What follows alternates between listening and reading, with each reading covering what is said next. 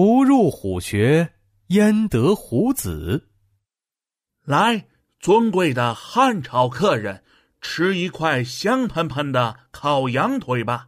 西域鄯善国的国王正在热情的款待班超。班超是东汉时期的政治家，他奉命联合西域各国，共同对抗匈奴。国王陛下真是太客气了，愿我们两国共抗匈奴，成为永久的朋友。好，好，好，让我们共同举杯吧。几天后，当班超要与鄯善国签订友好条约时，没想到国王的态度突然变得冷淡了。国王陛下，班超。特来签约，哎呀呀！你看我很忙的，过两天再说吧。国王陛下，您看今天我们签约吧。哎呦呦，哦，我的头好疼，我肚子也好痛啊！你你就先回去吧。看着满脸不耐烦的国王，班超气得胡子都翘了起来。他心想：哼，一定是匈奴人说我们汉朝的坏话。才让国王不愿意和我们结盟了。突然，一个士兵慌慌张张的跑进营帐，报，班大人，鄯善国的人在营地周围监视我们。不一会儿，又有士兵急匆匆的跑进来，不好了，班大人，在王宫附近发现一百多个匈奴使者和随从。一听这话，班超面色一下凝重起来。来人呐，把大家都召集起来，商量对策。于是，三十多个士兵都来了。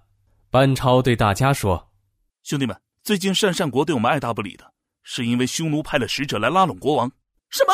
匈奴竟然也派人过来了？我说，最近国王怎么不请我们吃大餐了呢？这个国王真是墙头草啊，风往哪边吹，他向哪边倒。”士兵们生气的议论起来。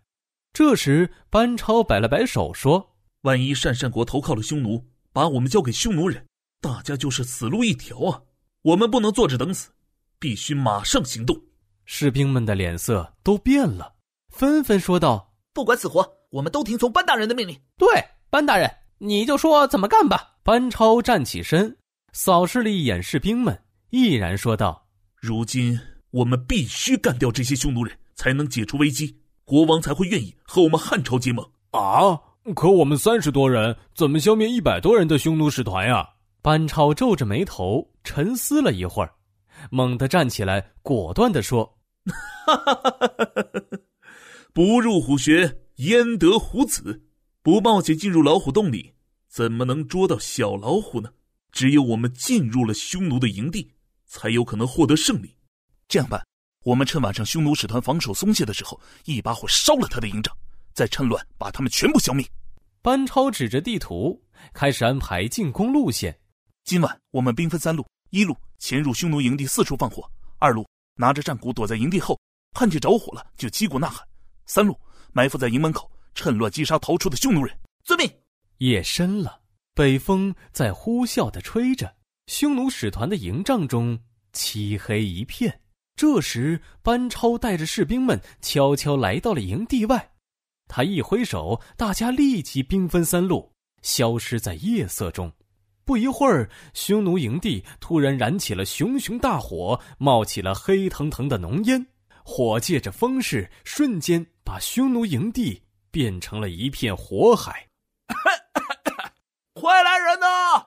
着火啦！许多被呼喊声吵醒、被浓烟呛醒的匈奴士兵，疯狂的大声呼救着。咚咚咚！匈奴营地后响起了震动天地的战鼓声。冲啊！杀呀！紧接着又响起了汉朝士兵们的喊杀声，匈奴使团被这突如其来的袭击吓傻了，惊慌的像没头苍蝇一样四处散逃。快跑啊！汉朝大军来了！哎呀哎呀哎呀妈呀！烧死我了！匈奴士兵有的浑身着火，满地打滚；有的抱着脑袋到处躲藏。有的光着屁股就向外跑去，嗖嗖嗖！突然一阵如雨般的利箭从天而降，许多逃到营门口的匈奴士兵应声倒地，蹭蹭蹭！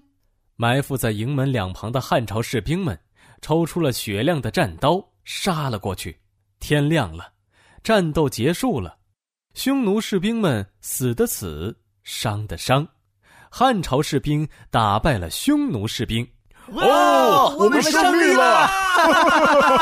班超和汉朝士兵们欢呼起来。啊，班班大人，你们竟把匈奴使团打败了，真是英勇威武啊！善善国国王吓得脸色发白，他知道匈奴使者一死，匈奴必来兴师问罪。善善国只是一个小国，无法独自对抗匈奴。没办法，他只好浑身颤抖着说：“善善国与汉朝结盟，共抗匈奴。”班超的举动震动了西域，西域的其他国家也纷纷来和汉朝结盟，共同对抗匈奴。不入虎穴，焉得虎子？